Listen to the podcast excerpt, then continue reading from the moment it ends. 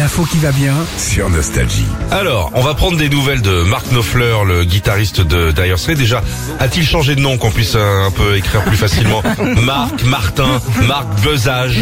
Il a pas du tout changé de nom, Philippe. Bah, malheureusement, non, non. Par contre, il a réussi à vendre ses guitares, une Oui. vraie petite fortune la semaine dernière.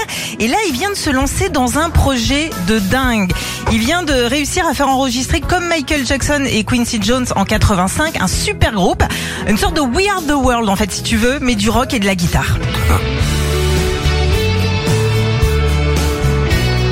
Y a qui en dedans alors Alors du beau monde, hein. Sting, Brian May, Joe Walsh des Eagles, David Gilmour des Pink Floyd, Ronnie Wood des Stones, Eric Vianney. Clapton.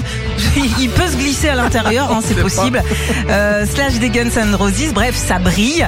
Euh, alors je précise, il n'y en a que 10 secondes parce que ça sortira le 15 mars pour l'instant, ok? Ah, D'accord. et puis avec sa baguette, à la batterie, Ringo Starr des Beatles, euh, à la basse Neil Rogers et pour chanter avec Mark Knopfler, Bruce Springsteen, Joan Jett et Andy Taylor de Duran Duran.